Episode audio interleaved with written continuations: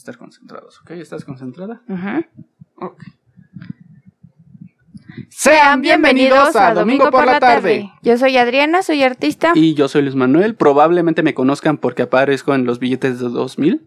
y el tema del día de hoy es... Eh, viajes en el tiempo. Bien, ¿qué quieres contarnos sobre tus experiencias de viajes en el tiempo, Manuel? No, pues nada. Ajá. ¿Por qué no? Yo no he viajado. Mm, Yo tampoco he viajado en el tiempo. ¿Tú cómo lidias con la crítica? ¿Crítica de qué? Crítica en general cuando te ponen el pie o cuando te abuchean las cosas que estás haciendo. Pues fíjate que a veces sí me pega, pero trato de ignorarlo. Y cuando tienes que trabajar con personas así, como por ejemplo cuando haces una exposición en la escuela y nadie quiere exponer lo que tú y aparte en tu equipo pues, son una bola de pendejos que no quieren hacer la tarea. Ah, Porque tú te has encontrado en esa situación. Yo hago todo. ¿Y crees que es correcto hacer todo?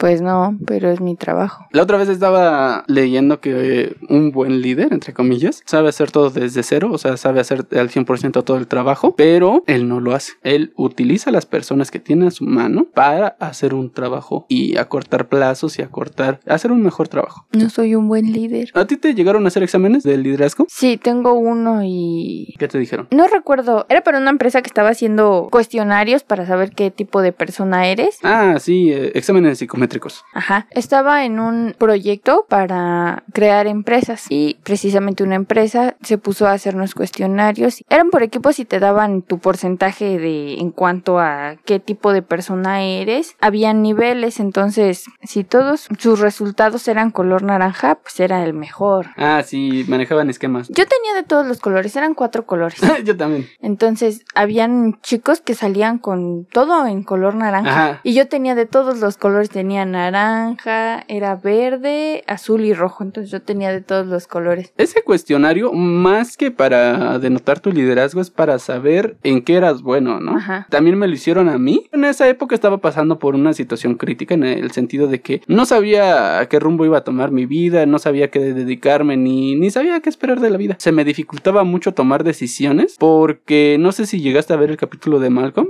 donde le hacen ese mismo examen y resulta Ajá. perfecto en todas las Ajá. áreas. Y él está diciendo, pues es que yo soy bueno para todo, pero no sé a qué enfocarme. Pues yo estaba en esa misma situación. Yo no sabía exactamente en qué enfocarme porque para empezar, en ese entonces, eh, aclaro, en ese entonces, yo no era malo en nada. Ay, ya. Ay, ay, ay. No era experto en ningún ámbito, pero nada se me dificultaba. No voy a decir que era un alumno excelente, pero yo creo que llegué a ser muy un alumno de 6, de 7, porque me aburría demasiado, porque siento que las clases iban demasiado lento, porque terminaba los ejercicios y era de que dame un reto de verdad, profesor. Y me hicieron ese mismo examen y lo mismo, o sea, todos de un 100%, en todos los colores sacaba 50. Y era así como que ni siquiera un 50, yo no, no está ni siquiera dado un poquito más para algo. Y era horrible. Ya ahorita ya, ya sé más qué onda con mis habilidades. Ya, por ejemplo, ahorita sí se me dificultan muchas cosas. Pero bueno, lo que te preguntaba en sí era eh, si te hicieron cuestionarios de liderazgo. De que... Sí, ese era precisamente de liderazgo. No, ese es de personalidad. No, es de liderazgo. Es que como es para una empresa, era de liderazgo precisamente para saber quién iba a liderar al equipo. ¿Y quién lo lideró? Mm, Pues alguna compañera que tuvo todo en naranja. Todo en naranja. O la mayoría en naranja. Las personas que tenían la mayoría en naranja tenían mayor capacidad para guiar a todos los demás. A mí en una ocasión me lo hicieron. La profesora hizo que se levantaron los 80 güeyes que estaban en el salón y nos pusieron así en filita. Bueno, no, nos pusieron en el centro del salón y dijo, hagan dos filas y todos así como que... "Uh, uh, uh". Y- ya se empezaron a poner, yo también me empecé a poner, o sea, yo en ese entonces no le hablaba casi nada. Y después dijo la profesora, siéntense en algún lugar. No entendíamos bien las preguntas y yo me senté en el lugar más cercano, otros se quedaron parados, otros se sentaron por ahí, X. Nos hicieron otras preguntas, pero ya no recuerdo. El chiste es de que ya después la profesora dijo que estábamos mal como grupo, porque ahí no había un líder y todos estábamos perdidos por cuenta propia. Y ya nos explicó que si hubiera habido un líder, la misma persona hubiera agarrado a las tantas personas y a ver, tú ponte aquí, tú ponte acá, cuando dijo de lo de las filas. Y que cuando hubiera dicho, siéntense en donde quieras, lejos de sentarse en el lugar más cercano, se hubiera sentado, no sé, en la silla del profesor, para decir, es que yo merezco estar aquí. ¿Eh? Así, así dijo la profesora. Y yo sí le encontré sentido porque, pues es que, para empezar, nadie tenía inconscientemente esos datos. Y yo creo que un 90% de las personas de, en general, nacen así nacen siendo ovejas. La otra vez estaba escuchando a un comediante decir, no, yo soy una oveja, porque ya si alguien la caga, pues no es mi culpa. ¿Tú preferirías ser oveja? Mm, no sé, es que no me gusta que los demás hagan cosas por mí porque no lo hacen como yo quiero. Ajá. Cada quien tiene sus maneras y, y, si a alguien no le parece, pues no lo va a hacer como yo digo, aunque yo esté mandando. Y tampoco me gusta estar mandando a las personas porque no me gusta pedir las cosas dos veces. Si yo digo, que hagan esto ahorita es porque quiero que lo hagan ahorita, en ese preciso momento. Y muchas personas dejan las cosas para después. Mira, yo sí me dolí cuando me hicieron ese examen y me dijeron es que todos ustedes son ovejas. Y yo sí me sentí porque en esos entonces estaba viendo un documental de Steve Jobs donde le decían, oye, ¿cómo es posible que tú aparezcas en revistas y no seas ningún ingeniero, no seas nada, pero que aparezcas en revistas y digan que tú eres un genio diciendo que inventaste esto y esto y esto, siendo que dejaste la universidad, te tomaste uno que otro curso de tipografías. ¿Y cómo es posible que todos te atribuyan a ti el iPad, el iPhone, Next y un chingo de empresas? Su respuesta fue, yo no toco ni el piano ni la guitarra, yo dirijo la orquesta. Y dices, güey, tiene mucho sentido. Y yo quería ser ese güey que dirigiera la orquesta, pero creo que me encuentro en el mismo conflicto que todas las demás personas. muchos se guían por la idea de mandar. Sí, es muy diferente ser un líder y mandar. Ajá. En todos lados te lo pintan ya cuando estás trabajando. Un jefe, ¿qué hace? Holgazanea mientras está mande y mande y mande. Pero un líder es el que primero toma acción. De hecho, muchos libros te dicen, un líder es el que llega antes que todos y es el que se va después que todos. Y en un inicio sí me sentí porque dije, es que yo no estoy preparado para ser líder y prefiero ser oveja. Tomé unos años siendo oveja y no me gustó. Yo una vez tuve la oportunidad, sin querer, de liderar un proyecto y quedó muy bien. Quedó tan bien y mis compañeros quedaron tan satisfechos con mi trabajo que, que fue un trabajo que yo me asigné porque en ese proyecto yo no era la encargada y el encargado no hacía nada. Entonces yo me desesperé. Dije, si no van a hacer ustedes nada, pues yo con mis compañeros, mis amigos, pues nos vamos a poner a trabajar. Y después de todo nuestro trabajo, que era experimental, con ayuda de mis compañeros me puse a hacer el trabajo escrito para entregarlo. Entonces, todo lo que le correspondía a un grupo, lo hice con, se podría decir, un equipo que eran mis compañeros y yo. Y yo estuve eh, ordenando todo para que quedara bien. Y bueno, ya terminó el proyecto. Y al siguiente semestre, de nuevo íbamos a hacer un proyecto por grupo. Y mis compañeros pidieron que yo fuera la encargada del proyecto porque les había gustado el trabajo que había entregado. ¿Por qué no seguiste haciendo lo mismo? Porque en la universidad yo llegué a ver que tú seguías inclusive indicaciones de otras personas. No, yo casi los hacía todos. También en la universidad me tocó estar en otro equipo en el que los compañeros no me enviaron nada de información hasta ya casi el final. Y solo estaba eh, trabajando con... Éramos cuatro y solo estaba trabajando con uno a la par. Y yo le pedía que me mandara la información y lo que tuviera y demás. Y le dije, mira, si no me mandan información hasta este día, si no me preguntan qué vamos a hacer, los vamos a sacar y solo nos quedamos tú y yo. Y él dijo, sí, está bien. Y ya después eh, los otros compañeros ya hablaron conmigo y demás. Pero yo siento que yo estaba liderando ese trabajo. Mira, yo te decía porque en una ocasión me designaron en un proyecto a un grupo de personas donde había señores, señoras, jóvenes de mi edad y jóvenes menores. Y por lo general nadie quiere hacer nada. nadie quería hacer nada porque los jóvenes dicen, ah, pues que lo hagan los señores. Y los señores ya se sentían demasiado grandes como para que los jóvenes hicieran algo. Lo que hacía era poner en práctica lo que había aprendido en eso de las 48 leyes del poder y ver qué es lo que los motivaba a, a moldarme a su forma de ser y de pensar e impulsarlos con esos mismos pensamientos. Y se movía el grupo. No lo hice perfecto, pero por lo menos sí hice que mi familia avanzara. Y yo siento que eso es lo que tú debiste haber hecho cada que exponías. Pues Sí, pero ¿Cómo crees que tú vayas a hacer cuando tu hija crezca? ay, creo que la voy a regañar mucho si no hace lo que digo.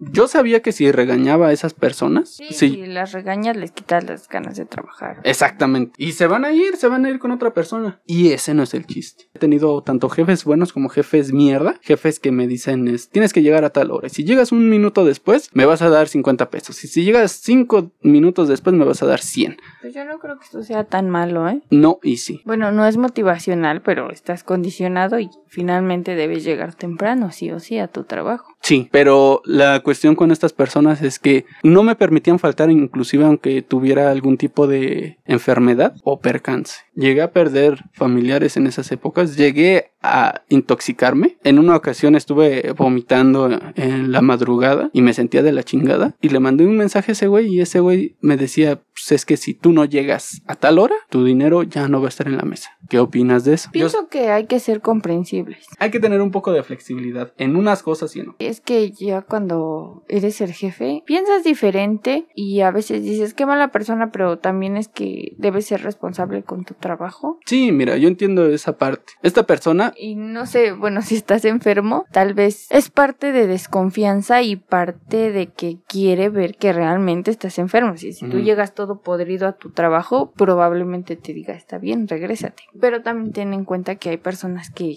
mienten nada más para faltar porque quieren hacerlo. Y un jefe no se puede confiar de eso. sí, mira, yo lo entiendo, yo he estado en esa posición. Yo, desgraciadamente, o no sé cómo lo vean, yo sí he sido un poco más flexible porque a mí no me gustó batallar en ese aspecto. De que, por ejemplo, güey, se, se te murió un familiar y es así como que, pues sí, estás lidiando por una situación crítica. Está bien, no tienes cabeza para estar pensando en números, para estar pensando en clientes. Sin embargo, hay personas que dicen, pues es que eso a mí me vale verga. Literalmente así te lo dicen.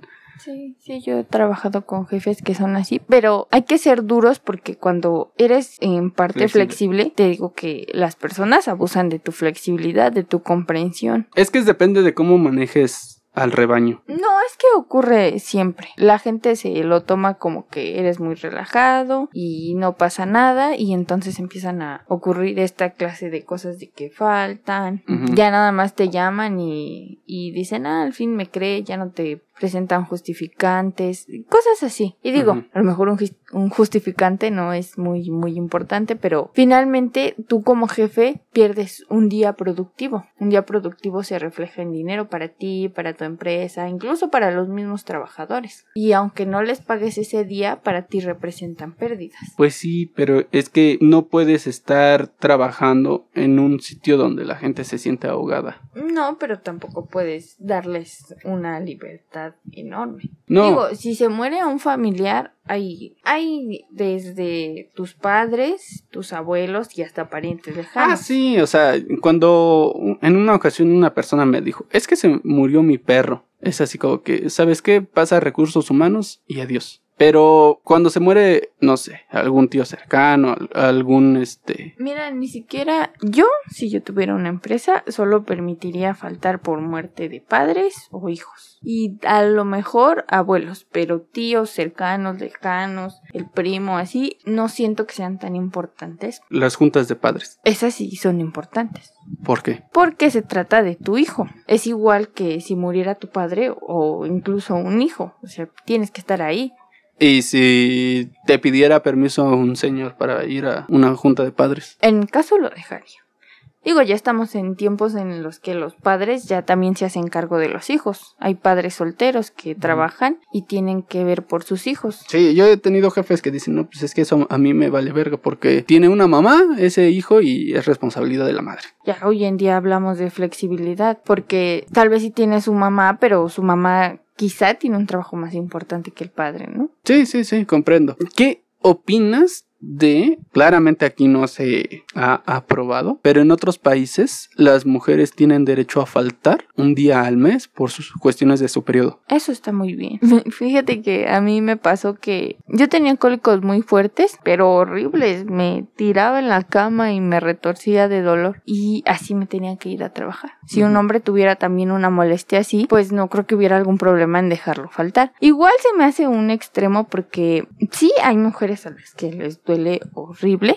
Pero y hay mujeres a las que mujeres a las que no les duele. Entonces, tú como mujer, si a mí no me duele, dices porque ella está faltando. Yo no siento eso, igual y hasta digo está mintiendo. Pero igual es una buena idea, igual no es una buena idea. Y como, Sí, porque ¿cómo lo justificas? como ¿Cómo lo compruebas? ajá, como quizá no es una mayoría. Sin embargo, también hay mujeres que, que sufren de una enfermedad que se llama endometrosis Ajá. que eso sí son dolores horribles. Pudiera ser diagnosticada por un médico y ya tendrías un justificante, pero aún así no funciona mucho aquí en nuestro país. Bueno, sí, comprendo. Mira, sí tienes razón en el sentido de que eh, los jefes sean un poco mm, fríos, necios, duros. Yo lo he llegado a ver en una que otra empresa en la que he estado, donde los jefes son unos hijos de su puta madre. Les vale verga inclusive los sentimientos de sus empleados, les vale verga los sentimientos de los clientes y se podría decir que tienen más ganancias que las personas que son más accesibles, más sensibles, pero no creo que esté bien en ninguno de los dos extremos. Yo sí pienso que debe haber un límite, debe ser eh, flexible, pero también poner límites, así como con los hijos. Decirle, sí puedes hacer esto, pero tienes que hacer esto, o ya lo hiciste una vez. Ya Eh, Es que si haces, yo tengo mucho conflicto en condicionar a los hijos. Está mal. El de que haz esto, pero te doy esto. eh,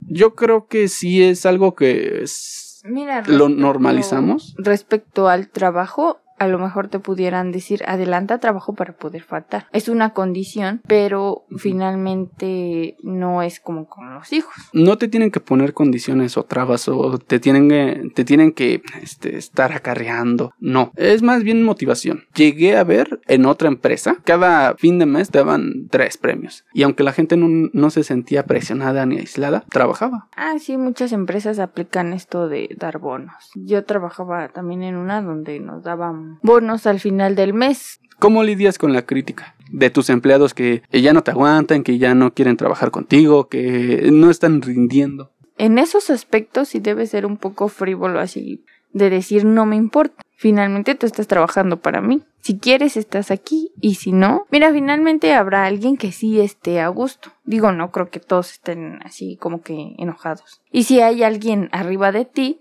finalmente van a hablar con el superior. Llegué a ver un estudio donde decían que los jefes en Estados Unidos trataban de ponerse un alias o un nombre que fuera más corto de su nombre. Como por ejemplo se ponían Bob. Porque así su personal se grababa su nombre más rápido. Y el que tuvieras ese diminutivo decía... Hacía, hacían creer que eras ag- agradable.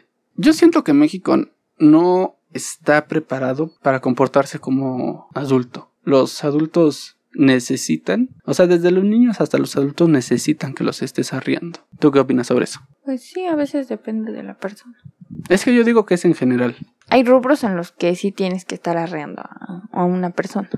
Igual que en mi, en mi cuestionario este del que te hablé. O sea, necesitas complementos para ir trabajando bien.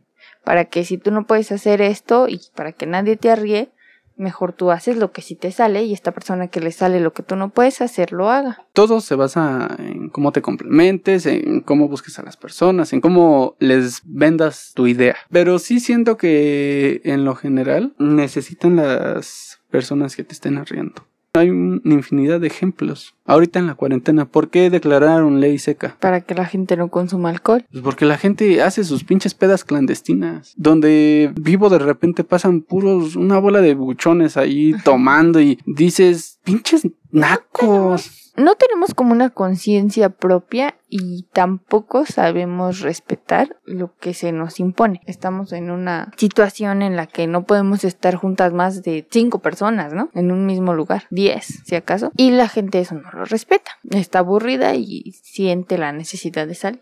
Bueno, te fuiste por otra parte, pero te quería poner otro ejemplo donde a mí me tocó en una ocasión hacer una casa y en ese proyecto pues lo estuve supervisando la fregada. El chiste es de que la mayoría de las personas como que se hacía güey, se tardaba en llegar, trabajaban ahí más o menos, que si está muy soleado, que ahora está nublado, que ya va a llover, o sea, y eso lo ves en todas partes. La gente cuando trabaja nada más busca dejar de trabajar. Hay personas que van a sus clases, llegan llegan, se sientan y están así como que puta. ¿Cuánto falta para que acabe la clase? Y andan volteando a ver el celular o el reloj. Y dices, pues güey, o sea, si no te gusta dónde estás, pues para qué estás ahí, ¿no? Recuerdo que uno de los güeyes con los que estaba, digamos que con una persona con la que me supervisaba, me contaba que en una ocasión también estaba supervisando otra obra y que cuando regresó, los pinches albañiles estaban jugando fútbol. Mm. ¿Por qué inclusive adultos no ve autoridad y le mama hacerse pendejo? No tengo una explicación lógica en este momento.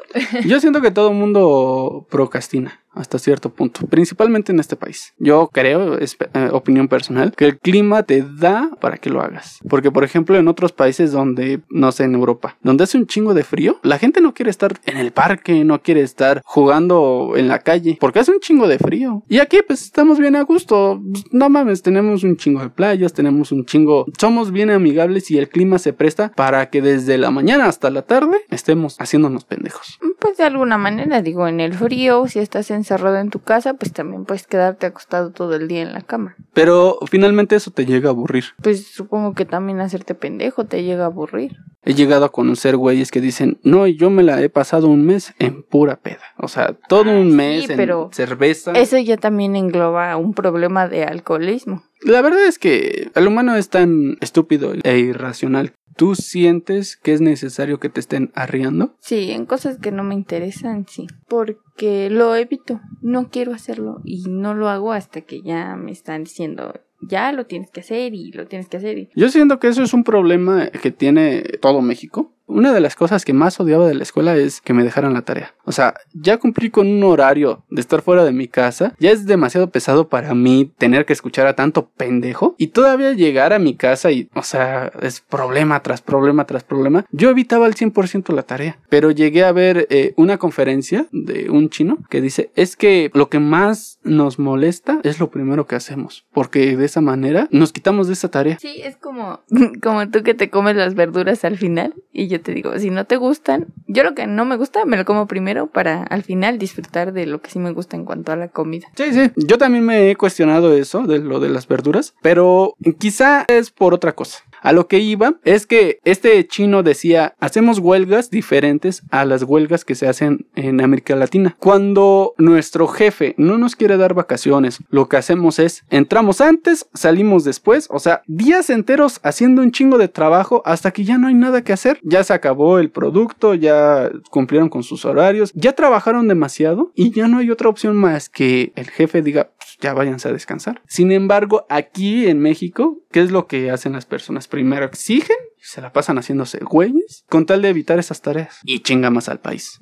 Yo vi esa conferencia cuando pasó lo de la protesta de los profesores, de que decían que sus sueldos eran demasiado bajos o se los habían recortado, no recuerdo. El chiste es de que en Revolución se pusieron todos los pinches maestros, toda esa bola de holgazanes, y finalmente no hicieron nada ese año y no les pagaron. Yo pienso que hay trabajos en los que sí se puede hacer eso de hacer una sobreproducción. Y por ejemplo, en el caso de los maestros, yo sí pienso que era mejor seguir enseñando a los niños, ¿no? Porque finalmente estás faltando a tu trabajo. Sí, bueno, mira, cuando vi eso, dije, sí es cierto. Y ¿sabes qué intenté? Hacer la tarea antes. Iba en la vocacional, entonces me dejaban tarea. Si tenía una clase libre, me ponía a hacer en chinga esa tarea. Y cuando salía de la escuela, tenía toda la tarde libre. Y finalmente, sin la preocupación de que tengo que hacer tarea. ¿Sí o no? Siempre nos tenemos que dormir bien pinche tarde. Sí. Porque llegando a la casa, tenemos que tragar, tenemos que estar ahí reunidos con la familia y tenemos que hacer mil y otras cosas. Y ya al final, ahora sí viene la tarea. Y eso me funcionó. Desgraciadamente me funcionó poco porque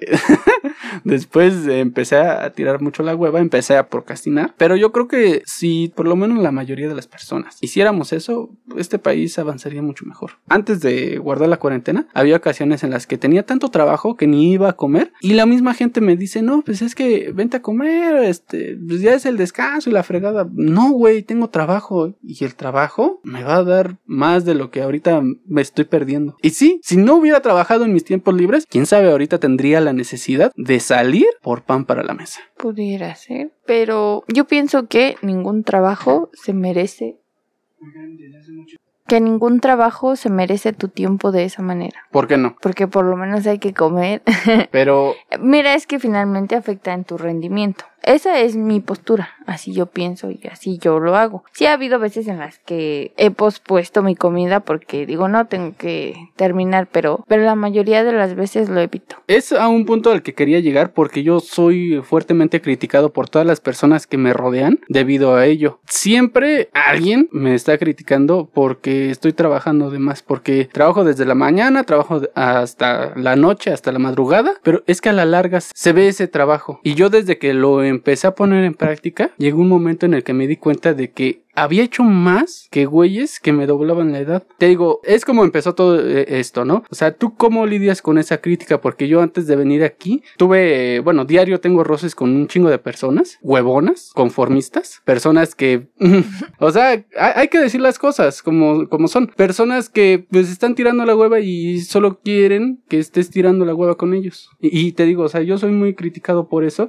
Y yo venía con ese sentimiento, teníamos tema y mejor te aventé la pregunta así tal cual, porque pues quiero saber eh, tu opinión. Tú, por ejemplo, dices, es que yo lo evito. ¿Por qué lo evitas? Porque es parte del rendimiento. No voy a dejar de comer por hacer un trabajo, porque finalmente eso de cualquier manera te afecta físicamente. Bueno, yo siento que lo resientes en años. A veces no necesariamente en años. En meses ya puedes estar desarrollando enfermedades por no comer. Si tú te caes, ahorita no te va a doler. Siento que lo resientes ya, pero cuando eres no es necesariamente cuando eres muy grande. O sea, un golpe también puede que te resulte ahora en, en algo grave o en muchos años. Pero eso no lo sabes realmente, no sabes realmente cuándo te puede pasar. Digo, existen muchas enfermedades, desde una gastritis hasta una colitis que se desarrollan en lapsos cortos de tiempo debido a tus hábitos alimenticios hasta una anemia o leucemia, que esas ya son enfermedades muchísimo más graves. Yo siento que te puede dar igual si no estás haciendo nada. Esto no va con lo que estás haciendo en cuanto a tu trabajo o tu producción. Digo, yo en mi caso si tengo mucho trabajo, prefiero dejar un rato el trabajo para comer y luego continuar mis labores que dejar de comer. Yo siento que uno hace eso cuando no le gusta lo que hace. Pues no es cuestión de procrastinación, o sea, es una necesidad del cuerpo. Tienes hambre, vas a comer, quieres ir al baño, vas a ir al baño. Pero yo sí, no se me hace un algo bueno que veas esas necesidades como procrastinación, finalmente lo tienes que hacer. Sí, por eso te decía, mira, yo soy fuertemente criticado por eso. Desde que tengo memoria, como que me clavo siempre en una tarea, nada me para si tengo que hacer algo. Y peor aún si me apasiona eso. Llegué a tener muchos roces con mis papás, de que luego no quería comer, pero no porque fuera anoréxico, no porque no quisiera comer, sino porque estaba tan entrado en ciertos proyectos que se me iba el tiempo. Todo en exceso es malo. Llego al límite y digo, ya, basta, ¿no? Pero por lo general siempre me mantengo ocupado y lo doy todo. Lo doy todo así, no me agrade la tarea, le busco lo positivo, lo que me vaya a dar. Por ejemplo, en vocacional hubo paro y yo lo utilicé para aprender a tocar un instrumento prácticamente desde cero. Y desde que me despertaba y hasta que me caía de sueño, me la pasaba tocando. Y aprendí a tocar en alrededor de un mes. Y bien. Mira, se trata de perseverancia, eso que tú haces. Persistencia persistencia. Pero en mi opinión, yo creo que había más cosas que hacer en tu casa, ¿no? Pero... Pero no te interesan. No es que no me interesen, o sea... Lo ves como innecesario. O sea, ¿cómo qué? ¿A qué te refieres? Pues como, no sé, qué hacer de la casa, ¿no? En todo ese tiempo, si comiste o algo así, pues algo debió pasar en tu casa, ¿no? Se ensuciaron trastes o cosas así. Pues sí, o sea, finalmente no te la puedes pasar siempre en una actividad. Hay ocasiones en las que para despejarme hago ese tipo de cosas. De que ya estoy tan harto, tan saturado, ya hasta estoy bloqueado y hago aseos o labores domésticas precisamente para despejarme. Siento que no me estoy explicando bien, porque realmente mi enojo es con las personas que no hacen nada y que nada más te critican. Y a veces parece que tu esfuerzo es en vano. Pues es que tienes diferentes perspectivas de las cosas, igual que esas personas. Tal vez ellas hacen, esas personas hacen otras cosas que tú no ves, que a ti no te parecen importantes, que tú crees que no necesitas o que no necesitas. Y lo mismo con estas personas hacia las cosas que tú haces. Yo no critico critico a nadie porque estoy demasiado ocupado como para hablar de la vida de otras personas. Y no es mala onda, pues es que a, a mí realmente no me importa hablar bien o mal de una persona que igual y ni me conoce o, o que me conoce o que le vale lo que yo pienso. Y eso, bueno, otra cosa de las que me cagan de las personas, que la mayoría de personas chismea. Y la verdad yo siento que muchas personas se les va todo en chismes. ¿Tú no te consideras una persona chismosa? Pues a veces. O sea, ¿de qué haces chismes malos? ¿De qué hablas mal de las personas a, a, tu, a las espaldas? Ah, no, no, trato de no hacerlo para evitarme problemas. Yo hasta he perdido trabajos por chismes. Sí, sí he pasado. Lo peor es que no he hecho nada. sí, que te enteras de cosas que ni sabías que habías hecho, ¿no? sí, ¿no? Luego, cosas así bien. En una ocasión me tocó un... Todos los chismes me hacen amputar, pero ese sí casi me revienta la tripa. Porque yo estaba saliendo con una chica y su papá no le parecía. Pero hasta eso el señor, pues es un señor, ¿no? O sea, pues prácticamente dice, ah, pues, me vale verga. Y yo estaba saliendo con esta chica y su hermana me dijo en una ocasión cuando la llegué a ver, oye, que te peleaste con mi papá.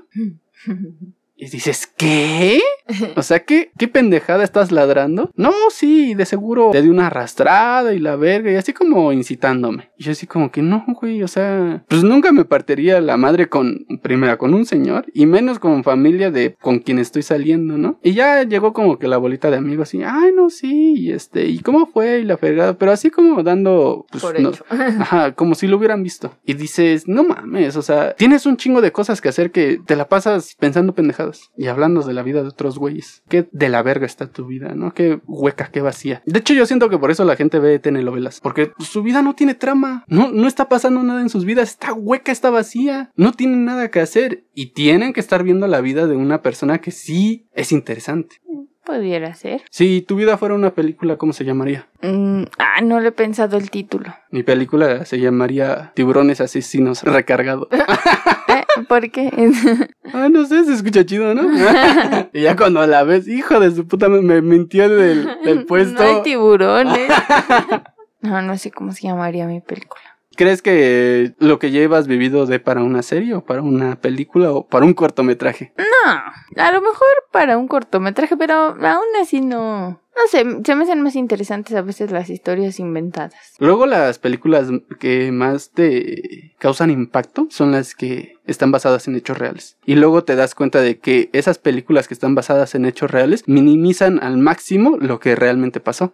Sí, y tienen muchos trozos eh, inventados. O incompletos, porque bueno, hay... hay O cosas agregadas sí, cosas agregadas, o para sea, chismes. ¿no? darle acción. Ajá. Sí, sí, sí. De hecho, en una ocasión, bueno, no sé si sabías, a mí me gusta mucho escribir. Desde que tengo memoria, invento un chingo de historias, pero un chingo. Creo que sí te había dicho, ¿no? Que, bueno, Ajá. X. Hacía um, un buen de historias y llegaba un momento en el que me estancaba porque me topaba con pared de que el personaje principal ya no hacía nada. Y yo luego me ponía a, a checar otras series y es por eso que existe el relleno, porque pues, güey, o sea, no todo tiene que ser acción, acción, acción, acción. Se supone que lo bonito de cualquier trabajo es el contraste. Ujú. Tú sabes que algo está movido cuando escuchas algo lento. Tú sabes que algo te da tristeza porque ya viste en comparación algo que te hizo sentir felicidad. Tú a base de comparaciones tienes sentimientos. Y pues no mames, si todo es acción, acción, acción, acción, se te hace algo aburrido porque no ves algo aburrido, ¿entiendes? Ujú. Entonces necesitas algo aburrido para calmar. ¿Sabías? Es por eso que Netflix canceló esta aplicación para que le puedas dar así como el YouTube de que le avances al video. Porque los directores decían no es que si yo le meto aquí 5 segundos de suspenso viendo nada más al protagonista es porque la mente humana Porque necesita. exactamente o sea el- es necesario es necesario ese contraste. Pero bueno entonces tu vida sería un cortometraje y cómo se llamaría El cortometraje de la vida de Adriana. ay no manches. Ah, de aquí a la cineteca eh De hecho, yo te digo que yo siempre he escrito historias. Y me han pasado muchas cosas interesantes. Algunas que pues nadie conoce, otras que pocos conocen. Y en una ocasión le llegué a decir a un güey, este, ¿sabes qué? Yo, yo quiero escribir una serie, pero mía. O sea, ya escribí bastantes series de historias inventadas. Y quiero una serie que sea basada en mi vida real. Y me dice, "Pff, güey, no mames, estás bien chiquito. eh, Eres un niño de 19 años. ¿Qué, güey? O sea, he vivido, ¿no? y ese güey pues, ya era un don, o sea, pero yo trabajaba con él. Y sí me hizo sentir así como que mal, en el sentido de que, pues sí, ¿no? O sea, quizá no he vivido lo suficiente. Y ahorita ese guion lo tengo a la mitad y estoy esperando que me pase otra cosa. Estoy esperando vivir más. Sí, estoy esperando por lo menos otros dos años para meterle otros dos capítulos. Mm, Qué interesante. Sí, sería interesante. Porque te digo, hay muchas cosas que la gente ignora de los demás. Como en Breaking Bad, ¿no? Que ya cuando todos saben quién es Heisenberg, ¿cómo se, ya se llama? Heisenberg. No recuerdo. Bueno, cuando descubren al HAL. Ajá. Y todos se quedan así como que, güey, no mames, ¿a poco ese güey vendía drogas? Pues sí es mi vecino. Sí era mi maestro, ¿no? Sí era mi maestro y se veía bien chato el güey. ¿Y tú vendes droga o qué? Poco me falta. Ah, no, no es cierto. Tomar eso como una confesión. Llévenselo, ¿no? Sí. Llegué a ver un caso de un güey que, que era de los jodidos así de Estados Unidos, de esos barrios culeros. Y de repente a su Instagram empezaba a subir puras fotos de un chingo de dinero, de sus camionetas, Ah, de camionetas así bien vergas. Que lo cacharon, ¿no? Y la por policía lo torcieron, lo torció y dijo, a ver qué pedo, ¿de dónde sacas tanto dinero? Y pues vendía droga. Y dices, ay, pues también eres bien pinche evidente, ¿no?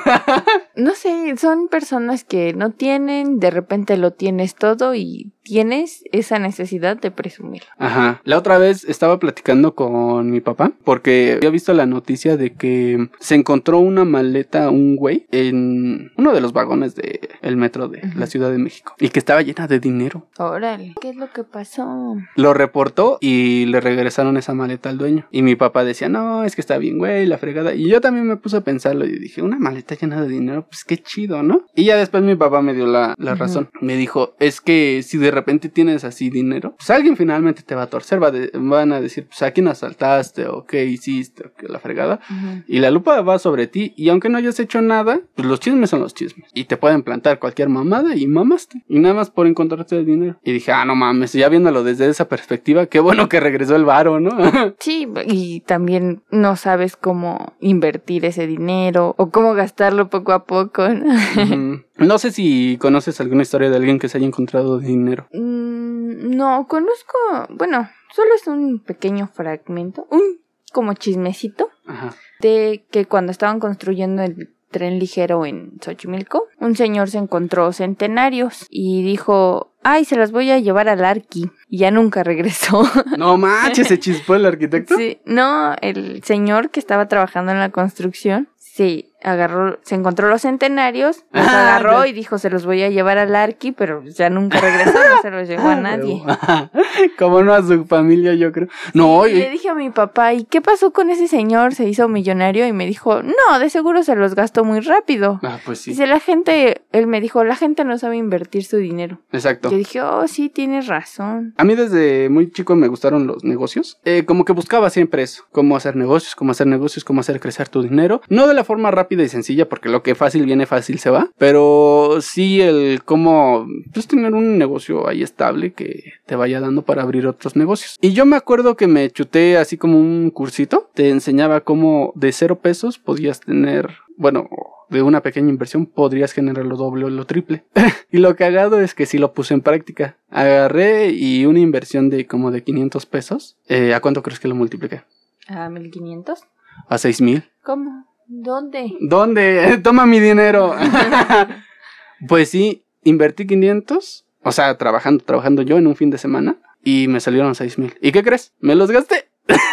Pero cuéntanos cómo los transformaste. Ay, pues compré barato, vendí caro, transformé 500 en 6000 y esos 6000 se transformaron en cero. Y después, este güey el que había subido el curso de cómo transformar, creo, 20 dólares en 100, dice, después le subo la segunda parte de cómo convertir 100 en 200. y yo, puta madre, sí es cierto. y luego cómo convertir 200 en 400 y exponencialmente, ¿no? Y sí, o sea, la verdad es que, o sea, esos seis mil pesos luego me pongo a pensar y, güey, ¿en qué me los gasté? Eh, No están, o sea, no los encuentro. No tengo ni siquiera algo que pueda tocar, como, no sé, alguna prenda, algún objeto que me haya quedado. No, me lo gasté en pura pendejada. A veces me pasaba que salía a la calle con cierta cantidad de dinero y yo decía, ah, es mucho dinero, es mucho dinero para, para gastar así en tonterías. Y ya sales con los amigos y tomas un café Ajá. y compras chucherías y vas al cine. Y ya cuando llegas a tu casa solo te quedan dos pesos y piensas, ¿en No qué me los sí. gasté? Y ya cuando empiezas a hacer cuentas dices, ¿cómo se me va el dinero en tanta tontería? Sí, e- es de lo que estábamos hablando, ¿no? También de la gente pobre que agarra su dinero y compra chuchulocos, que agarra y se compra un recuerdito de Taxco, de Veracruz, de Tijuana, de un chingo de lugares, pero pues, son figuritas así bien pedorres que no sirven para nada más que para empolvarse. Y luego pues haces las cuentas y dices, pues güey, no mames, cuánto dinero tengo mal invertido, o gastado más bien, ¿no? No, no sé si te acuerdas cuando fuimos a... ¿A dónde fuimos? ¿Por los títeres? Ah, ah, Zacatenco. No, no fuimos a Zacatenco A antes. Coyoacán. A Coyoacán. O sea, imagínate, íbamos a ir por unos títeres para mi novia, que eran, costaban como 10, 20 pesos, ¿no? Yo y me llevé uno de 200 y dije, un billete de 200 y dije, bueno, pues mejor que sobre que falte, ¿no? No mames, entre que la pinche, los pinches helados, que el agua, que el transporte y la verga. No mames, no sé en qué se me fueron 200 pesos y ni siquiera compré los pinches títeres. En regalar dinero. Ah, de los pinches vagabundos Ajá, millonarios, ¿no? Muchos. Bueno, ahí en Coyoacán, en cada esquina te encuentras a personas pidiendo dinero. O vendiendo un chicle, o la pulsera de 30 pesos, una pulsera tejida de 70. hilo cáñamo. ¿70? Costó 70, acuérdate. Creí que habían sido 30. Pero bueno, estaba súper carísimo. Como no encontrábamos al señor que, eh, que vendía esas mamadas, nos sentamos, ¿no? En- y así como nos sentamos un chingo de güeyes, así como si fuera a echar bol o algo por el estilo. Güey, no me, contó- no me quedó para mi combi. Y retomamos lo del capítulo pasado, cómo me bajo sin pagar. pues es que, güey, ya no traía. Se le había dado a todos los mendigos. Sí, nomás se pasan. Pero luego, pinches güeyes, como ya terminan su chamba y se van en su auto. Y uno a patín. Es que hay mucho turista en Coyoacán. Pero se pasan de verga. Pues sí, a uno que nos ve de deshumilde, no deberían pedirnos. Pues sí, ¿no? Así como que, pues no mames, están No. bien morenos. Solo a los güeros. Ellos son cafés, no les pidas. Sí, no manches. Pero bueno, este, se me perdió el hilo. ¿De qué estábamos hablando? Y de la gente café. Ah, de los güeyes que se encuentran dinero. Yo te había contado la historia de un güey que decían que se había encontrado dinero allá por mi natal Tangamandapio. Hay un señor que tiene una casa, puff, que te cagas. O sea, es una casa, es un palacio. Tiene hectáreas de patio enfrente y hectáreas de patio atrás. Y tiene como cinco camionetas de las buchonas. Cheyenne. de las Cheyenne. Y todos dicen que ese güey se encontró dinero, que se encontró centenarios y la verga. Le pregunté a mi papá, ¿y qué es un centenario? Y ya más o menos me explicó. Y me dijo, sí, y con eso arrancó su negocio de carne. De chicharrón. Sí, de chicharrón. Y agarró, este, todo lo invirtió en chicharrón, en puercos y la verga. Y ya a partir de ahí se iba a vender al mercado. Pero supo invertir su dinero. Sí, a lo que iba es que cuando me dijeron eso, o sea, él ya tenía una super casa. Y todos los días, o sea, desde temprano hasta noche, ese güey se la pasaba en chinga. Se la pasaba trabajando todo el pinche día. Y no es que vaya muy seguido para allá, pero cada que voy le presto atención. Y a pesar de que ya está grande, sigue trabajando. Nunca, eh, como en 15 años, lo he visto descansar. Y es ahí donde me llegué a preguntar, ¿realmente se habrá encontrado dinero? O sea, este güey se la pasa trabajando, es imposible que nada más de la noche a la mañana generó dinero. Yo vi el proceso de cómo fue creciendo ese güey. Es ahí donde te das cuenta cómo surgen los chismes. Ajá, Porque- la gente es envidiosa. Ajá, ahí los chismes muchas veces son porque la gente es envidiosa. Y entonces la misma gente necesita una explicación no lógica. Y en lugar de decir este señor trabaja todos los días, Está pasando un hijo de su putísima madre. Como que nada más para presumirnos su helicóptero. Güey, no mames. sí, ya te vi. Ya ni la dejó, no mames. Ya nos mudamos como cinco veces de lugar para. Pero bueno, ajá. Y ¿Y en qué estábamos? Ay, que la gente es envidiosa y necesita inventar estas historias. Y en lugar de contar la historia de que el señor se levanta, no sé, a las 4 de la mañana y termina a las sí, 10 como a de la las mañana 3. De trabajar y que gracias a eso ahora tiene todo lo que tiene, se les hace más fácil decir, "Ah, de seguro se encontró dinero y no le dan valor a lo que realmente importa, que es el trabajo de esa Y persona. regresamos, regresamos. Esas personas que dicen, ah, es que se encontró dinero o es meramente suerte, son esos hijos de su puta madre que se la pasan echados, nada más viendo la pinche tele y criticando. Los que no suman, nada más restan. Los que nada más se la viven quejando, no mames, cómo me caga la gente que se queja. ¿Has visto cómo se rompen los cascarones? Así de poco a poquito.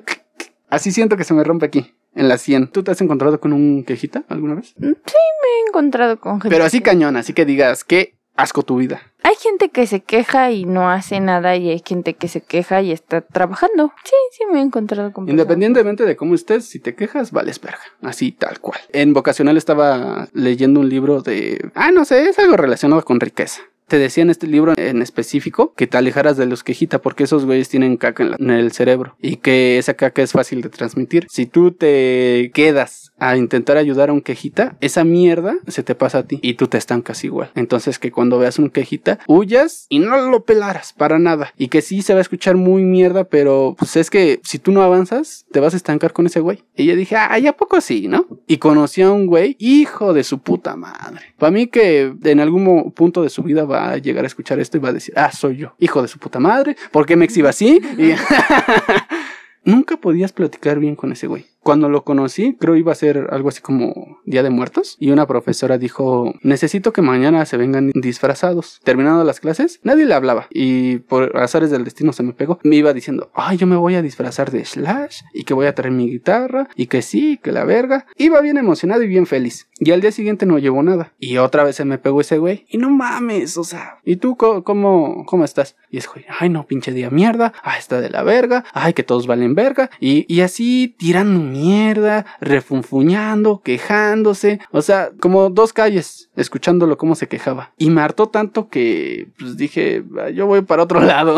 como uno o dos semestres después, como que lo traté de ayudar por lástima. Porque ese güey sufría de bullying bien cabrón. Imagínate, sus papás se habían divorciado. En su salón nadie lo quería. Nadie le hablaba, nadie lo pelaba. Y ese güey reprobaba a propósito para no tener que verlos. Y dije, ay, pobre güey, le está lloviendo bien culero. Lo traté de ayudar y ¿qué crees? No dejó. No se dejó y peor, como dijo el libro, me estanqué con ese güey. De pronto yo también ya era un quejita y ya todo me irritaba y de todo me quejaba y decía, es que si yo tuviera esto estaría mejor, es que si yo tuviera el otro estaría mejor y es que vale verga la vida y, y todo el día enojado. Y yo estaba frustradísimo porque traté de ayudar a ese güey, echándole ánimos, echándole, no, pues es que tranquilo y la fregada. Y yo esperaba que sacara todo sacaba toda la mierda que trajera de que no, sí, me pasa esto, esto y esto y parecía nunca acabar y me pegó esa mierda. Qué feo. No, yo no he llegado a esos, a esos límites con una persona. Está de la verga. ¿Tú qué harías si te encontraras una maleta llena de dinero? Híjole, pues es que guardarlo. El pues, peso se devalúa. Es lo que te iba a decir, el peso ahorita no está como para guardarse. Pues invertir en algún pequeño negocio, algo no ostentoso, claro está. Para que los vecinos vengan y te echen la patrulla. No, Sí. ese es el que siembra droga. Sí, Y- pues no, algo que no llame la atención. Hacer mi casita, tal vez, ¿no? Hace poco estaba platicando con unos familiares que están emprendiendo un negocio y me dicen que prácticamente, o sea, no se puede con la gente. Como el experimento de los cangrejos. No sé si lo conozcas, de los Sí, lo cangrejos. habíamos- Ah, no, no lo mencionamos. No lo hemos mencionado. Meten a un montón de cangrejos en una cubeta. Unos son mexicanos y los otros son chinos. Y los cangrejos chinos hacen como una escalerita y van saliendo todos. Y ya después de que salió la mayoría, los que están afuera ayudan a los de adentro a salir. Y los cangrejos que están en México quieren salir todos de putazo. Y como ven que el otro está ya más arriba que ellos, lo jalan hacia abajo. Y aquí te quedas, culero. Y también ellos quieren salir y aquí te quedas, culero. Y así se van jalando y nunca salen. Y me estaban diciendo estas personas que sufren más o menos de lo mismo. Pues ya sabes que siempre hay un típico güey que, que pasa por el local y les pide renta. O sea, así nada más porque existen. Porque existen y quieren renta. Quieren vivir a costa de. Y que si no, verga un pinche balazo. Y que si ven que empiezas a tener más, te cobran más. Y es así como que, güey, qué mal pedo. Quizá por eso hay tanta fuga de cerebros, ¿no? Bueno, eso es en cuestión de a los negocios, que principalmente llegan organizaciones criminales a cobrar eh, una renta como de uso de suelo. Todas las personas brillantes no quieren estar en México porque, una, no se sientan seguras. No ven cómo llegar a crecer. No hay oportunidades y de esta fuga de cerebro se habla sobre todo de profesionistas. Aparte no tenemos la infraestructura y no estamos preparados para tantos profesionistas. Sí, es otra cosa de la que te estaba hablando. Puta madre, hemos hablado un chingo de temas y no salen al aire. ¿Por qué? Pero bueno, en otro episodio que no ha salido, eh, estaba diciendo que había un profesor en mi infancia que me decía, no estudies, porque yo necesito a alguien que me lave los zapatos, porque yo necesito a alguien que me lave el carro, porque yo necesito a alguien que me eche aguas. Dices, ouch, pero pues es que es cierto. El país no está preparado para tantos licenciados, para tantas personas profesionistas. Necesitamos a alguien que haga el trabajo sucio. Lo malo es que muchas personas cuando se van a otros países hacen ese mismo trabajo sucio y cuando otras personas de X país vienen a México, los ponemos arriba de nosotros. Siento que el mexicano tiene como que esa mentalidad muy de jodido. Siempre se ve dependiendo. En algún lugar había visto un comentario de que tenemos como mexicanos una mentalidad de inferioridad, que todos están por encima de nosotros. Pero ay, había una razón por la cual no debíamos sentirnos así, pero ay, la olvidé. Mi sentimiento de inferioridad la olvidé. no fue suficiente. Es que sí, fíjate que yo en muchas ocasiones, inclusive estando en grupos, como lo que te decía hace rato, luego no hay nadie quien quiera tomar la batuta. No hay nadie que se atreva realmente a, a liderar. También tendemos a marginar mucho a las personas. Hablamos mal de las personas, que les va bien, que les va mejor que uno. Sí, y, y aparte de eso, o sea, en cuanto a que tendemos a marginar a las personas, yo me refería que si llega alguien chaparrito, morenito, tú no le vas a querer hacer caso. Ah, sí. Y si llega un güero alto, vas a decir, ay señor, ¿qué tengo que hacer? Sí, eso, eso como me ultrasurra, porque yo he llegado a ver cómo grupos de personas le hacen más caso a gente guapa que a personas que están Qué preparadas. feo. Y yo, la verdad es que siempre he estado culero. Siempre he sido el feo de todos los grupos. Y a veces siempre he sido el más preparado. Y la gente me toma de pendejo, pero porque soy feo. Y va, va a sonar así como un pretexto. Pobre cosita fea.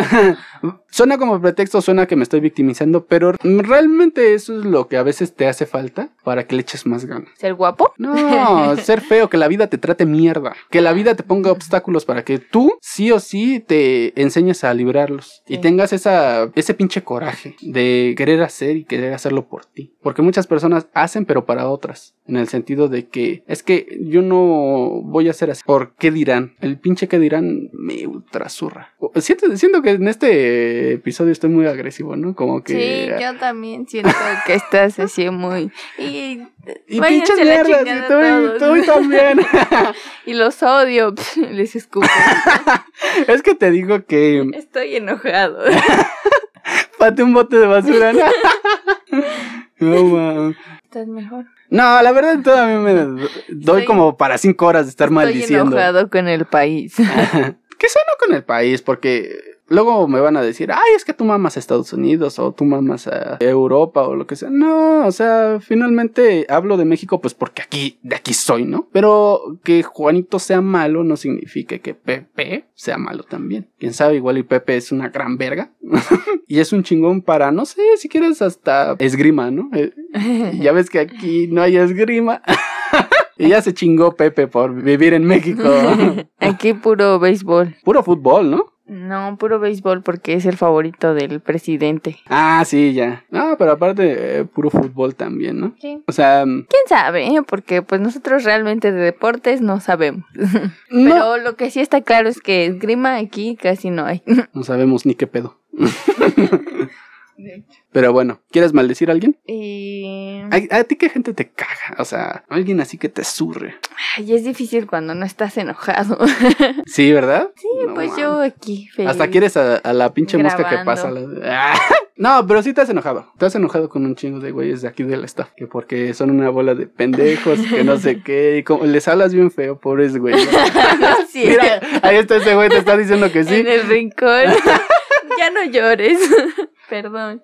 Mm, ay, a ver, déjame pensar. Porque sí, sí hay gente que me molesta. Me molesta la gente prepotente. Puta madre. No, no me gusta. Bueno, yo creo que a nadie, ¿no? Mm, Ajá, sí. Y también me molestan las personas que no son empáticas, que de repente no se ponen en los zapatos de alguien más. Me molesta también la gente que abusa de personas que son empáticas. Ah, e- O- eso sí se o da de mucho, ¿no? personas, Ajá. O de gente, mira, hay veces, no quiero decir de gente buena, pero, pero es que no encuentro otra palabra, de gente buena. La gente no es buena, la gente no es De buena. personas que quieren ayudarte realmente de corazón y a veces hay otras personas que se encajan bien feo. Sí, ¿puedo contar una historia? Ah, cuenta una historia. Dice mi papá que soy muy parecido a mi abuelo porque mi abuelo era muy necio en el sentido de que quería emprender un negocio de comida. Y a mi abuelo nunca se le dio el negocio de comida. Y todas las personas se lo llevaban al baile así bien culero. A la fecha sigue viviendo un- uno de sus amigos de pila. Ay, no sé si decir su nombre. No digas su nombre, no lo balcones. De todas formas, si lo va a escuchar va a decir, ah, ese soy yo. Mejor que diga eso a que alguien diga, ah, es él. Ay, nadie lo va a conocer de todas formas. Pero bueno, el chiste es de que mi abuelo intentó emprender un negocio de cría de ganado. Y uno de sus amigos de pila, como que le estaba ayudando, pero mientras le estaba ayudando, le estaba poniendo la pata. Mi abuelo en una ocasión llegó a ver que sus vacas empezaron a enflacar así bien machín y se veían todas demacradas y parecía que ellas iban a morir. Entonces su amigo de pila le dijo, oye, véndemelas, tengo la maquinaria para matarlas y demás. Sí vas a perder tu inversión, pero por lo menos te voy a dar algo para que te recuperes y compres otras cosas. Y mi abuelo, pues como veía que ya esas vacas No, estaban... pues, muchas gracias. Sí, como que sus vacas ya se estaban muriendo. Entonces dijo, pues órale va, dame lo que sea tu voluntad. Y Ya se las compró, se podría decir. Pero su amigo sí sabía que esas vacas enflacaban cuando estaban embarazadas. Y pues tuvieron muchos becerritos. Y dices, ah, qué culero. Sí, qué mala onda. Mi abuelo, o sea, perdió su inversión, no le pagaron lo que le costaron las vacas. Y aparte el otro güey Traían cría. y traían cría. Igual a mí me cagan esas personas cuando escuché esa historia y dije, es fue ese güey. Dije, qué hijo de su putísima madre.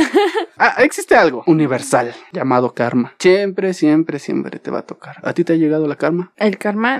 No, siento que no. Es que para empezar tú ni siquiera has hecho algo malo. ¿Crees realmente que hayas hecho algo malo? Pues yo digo que sí, pero mm, no creo mucho en el karma. Sí pienso que todo se paga aquí, aquí mero, pero tanto así como el karma o el destino, no, no creo.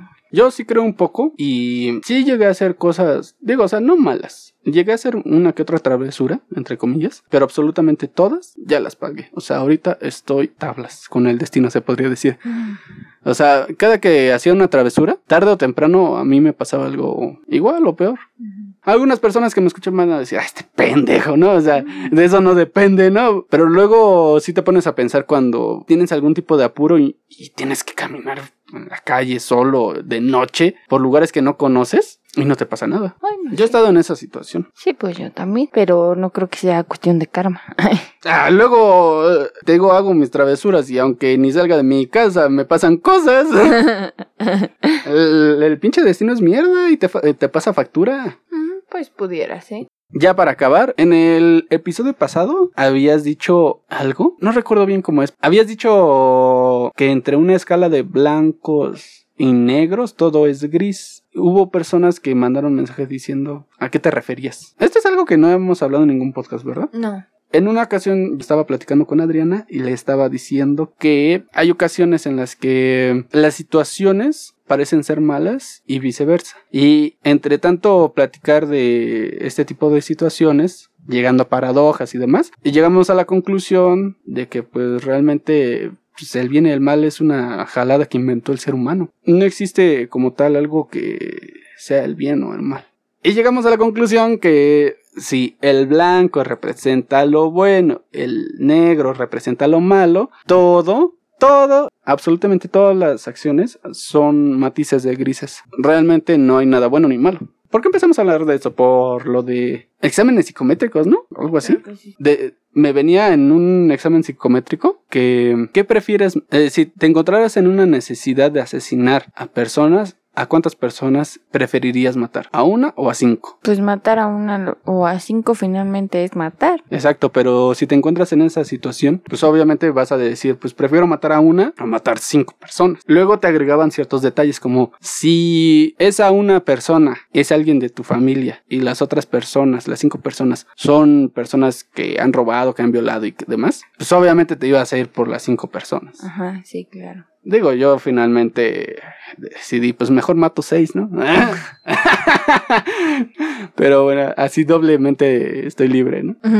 Y ya el chiste es de que en ese examen psicométrico te empezaban a llenar de preguntas así, casi sin sentido. Digo, todas esas preguntas tienen algún tipo de significado. Pero bueno, ¿llegaste a leer alguna pregunta así medio rara en exámenes psicométricos? Tú, tú trabajaste en una compañía así. Sí, en un examen que hice, una vez me preguntaba que si fulanito es mi compañero y, y él trabaja en la caja y roba tanto dinero de la caja, pero es para su mamá que está enferma, ¿qué hago? ¿Lo acuso? ¿Hablo con él y le digo que no lo vuelvo a hacer? ¿O me quedo a la mitad del dinero? pues a huevo. ¿O qué hacía? Y yo le puse, pues hablo con él para que no lo vuelva a hacer y que reponga ese dinero. Pero la señorita me dijo, tal vez sea lo más noble, pero lo, No lo correcto, lo correcto es decirle a tu jefe, a tu superior que se está llevando el dinero. Y yo dije, ah, sí, cierto. Pero allí es donde está una escala de gris porque Ajá. no lo No hace importa. por, por algo malo. Finalmente está robando y robar entra en lo malo, pero no lo está haciendo por malicia, lo hace por, necesidad. necesidad, que claro, tal vez su necesidad en ese momento es muy fuerte porque él tiene un trabajo, pero es entrar en muchos dilemas. E- Es a lo que de- decía, todo desemboca en una paradoja. O sea, no hay respuesta buena ni mala, simplemente todo lo contrario. De hecho, por eso me gusta tanto Rick y Morty, porque es una serie que juega bastante con ese tipo de situaciones, en los que, pues, tu moral finalmente vale verga. Se aguanga. Se aguanga. Eso es uno de los pensamientos que Rick tanto le quiere inculcar tanto a Morty, porque Morty siempre es muy... Es una persona noble. Es una persona noble que trata de ayudar, pero eh, tratando de ayudar empeora las cosas. Y Rick siempre le dice, pues es que hay algo que se llama la ley de la no interferencia. Y muchas personas tienen ideas encontradas en ese aspecto porque pues dices, es que si estás viendo que algo malo está sucediendo y no dices que está mal o no dices algo para solucionarlo, eres parte del problema. Y dices, puta madre, o sea, ahora nada más por ver, ahora nada más por ver, pues ya soy parte del problema. Ah, mira. Ahora resulta, ¿verdad? ¿Y a quién van a meter a la casa? A mí. y dices, pues es que, güey, sí cuando algo te agobie, mejor que te valga verga, ¿no? Es así como que, ¿a mí qué, no? Pues sí, ignorarlo. Digo, hay de cosas a cosas, ¿no? Ajá, sí, depende. ¿no? Es que es a lo que otra vez caemos en la misma paradoja. ¿En dónde pintas la raya? ¿Hasta qué gris está más gris y hasta qué gris está más grisáceo? ¿Qué gris es más claro? ¿Qué gris es más oscuro? Pues quién sabe, ahí ya es cuestión de una moral propia. Pues sí, son puntos de vista propios. Pero bueno, a eso se refería con que todas las situaciones son, son grises, son matices de grises. Nada está bien y nada está mal. En un 100%. En un 100%. O sea, ya depende de tu perspectiva, ¿no? Una de las preguntas que me hicieron en un examen psicométrico bastante elaborado, no mames, me tardé como tres, no, no tres, dos horas en resolverlo. Eran un chingo de preguntas, pero un chingo. en una me estanqué en, en específico. Mi currículum dice, o bueno, decía, en ese entonces decía, que estaba estudiando arquitectura, pero pues que prácticamente ya ejercía. O sea, ya eh, llevaba asesoramientos con algunos profesores y pues ya tenía luz verde para hacer ciertos tipos de trabajos. Pero bueno, entonces como mi currículum decía que prácticamente ya era arquitecto, entre comillas, había una pregunta que decía, si necesitas hacer tu casa, ¿a quién le llamas? ¿A un arquitecto, a tus amigos o tú te la echas? Y yo es así como que, puta madre, es- esto es una paradoja. arquitecto, mis amigos son arquitectos, yo me la echaría. Pues sí, o sea, no sé si tú tengas una lista de las cosas que quieras hacer. Yo tengo una lista bastante detallada. Y una de- uno de los puntos que quiero realizar es diseñar mi casa. Y es así como que, puta madre, ¿qué hago, no? pues obviamente yo me la echo. Pero si dicen, es que si tú te la echas, igual y no ven mi currículum y dicen, ah, este güey es demasiado positivo, ¿no? ¿Qué, ¿Y qué tal si digo, pues igual y mis amigos? Porque pues conozco güeyes que, no mames, o sea, sé de güeyes que te harían unas casas, ay, papaya de Celaya, hermosísimas, ¿no? Y entonces si no ven mi currículum van a decir, "Ah, pues es que este güey se confía a sus compas briagos que Los albañiles. los albañiles, ¿no? O si le hablo a un arquitecto y ven mi pinche currículum, van a decir, pues no mames, este güey no, no se siente capaz de hacerlo solo. ¿Qué hago? Y le llamaste a la señorita. Oiga, Oiga, este... aquí cómo le contesto. ¿No le puedo poner otro? ves que luego te dan opciones de otro, ¿no? Otra Ajá. opción. sí, como ves, esa... Había como tres preguntas así similares, pero esa es la que más recuerdo porque sí me tardé mucho tiempo en pensar cada una de las respuestas. Digo, o sea, finalmente lo hice para nada porque ya después de que me aceptaron y fui a trabajar a esa empresa, fui a trabajar a otra. ¿No te ha pasado que, por ejemplo, en los exámenes de prepa o de secundaria te den un problema así bien culero, pero culero, de esos que el pinche profesor te explica cuánto es 2 más 2, la tarea es cuánto es 5 por 5, y luego el pinche examen es una pinche ecuación de integrales y... Apenas le estaba ayudando a mi hermano a resolver su guía y había un problema que primero hablaba de si Juan gana tanto dinero y si le descuentas esto y si luego lo multiplicas por 5, ¿de cuánto terminará siendo el sueldo de Víctor? Ah, chinga, no me vengas a joder. Ajá. Pues es que yo a Víctor no lo conozco. no me des nada de Víctor, güey. Sí, no, pero, Pero, ¿qué onda, no? ¿Son errores de redacción? Bueno, tal vez. tal vez puede ser. Pero ya después cuando pones tu respuesta y te ponen, ¿no? No, Vic- te está preguntando por Víctor, no por Juan. Y tú te quedas así de. ¿qué está pasando? Yo siempre hacía las dos. Cuando me tocaban así, luego decía, pues es que me estás preguntando por este güey. Pero si me preguntaras por este güey, gana tanto. ah, ¿verdad? Eso Pues es no sé cuánto inteligente, gana ¿no? No, bueno, pero te decía, a mí me la llegó a aplicar una vez un profesor, una ecuación así bien ojete. Era como una, nada más una pinche hoja entera de puros números, letras y demás. Y al final te decía, es broma. Haz del segundo ejercicio en adelante, esto nada más era para meterte miedo. y dices, hijo de puta, sí me cagué. Esto no lo vi. sí. Dices, ay, pinche profe, eres bien divertido. Muy gracioso. ¿No te, ha- no te han venido así? No, nunca. Ninguno de mis profesores se ha hecho el graciosito. No manches. Otra pregunta así medio rara. O así, güey, es que en cuanto llegas a la oficina o al trabajo, o sea, eres el nuevo, te saludan así como que, hey, hey, la verga, qué, qué bueno, y la fregada. Luego, oye, ¿tú has asesinado a alguien? No, no me han tocado de esas personas. Qué desagradable. Gente rara, ¿no? Sí. No, las evito a esas personas. Bueno, te evitas a todos. Sí. Pero no los odio. Está bien, está bien la diversidad. Sería aburrido si todos fuéramos iguales. Sí, claro. Bueno, ¿quieres cerrar con algo? Síganse lavando las manos con agüita y con jabón. No crean que todo es un... No crean que es una mentira. no crean que es parte del gobierno. Perdón por tirar tanta mierda a la gente. Y si te ofendí, pues chingas a tu madre. Perdónenlo. Chao.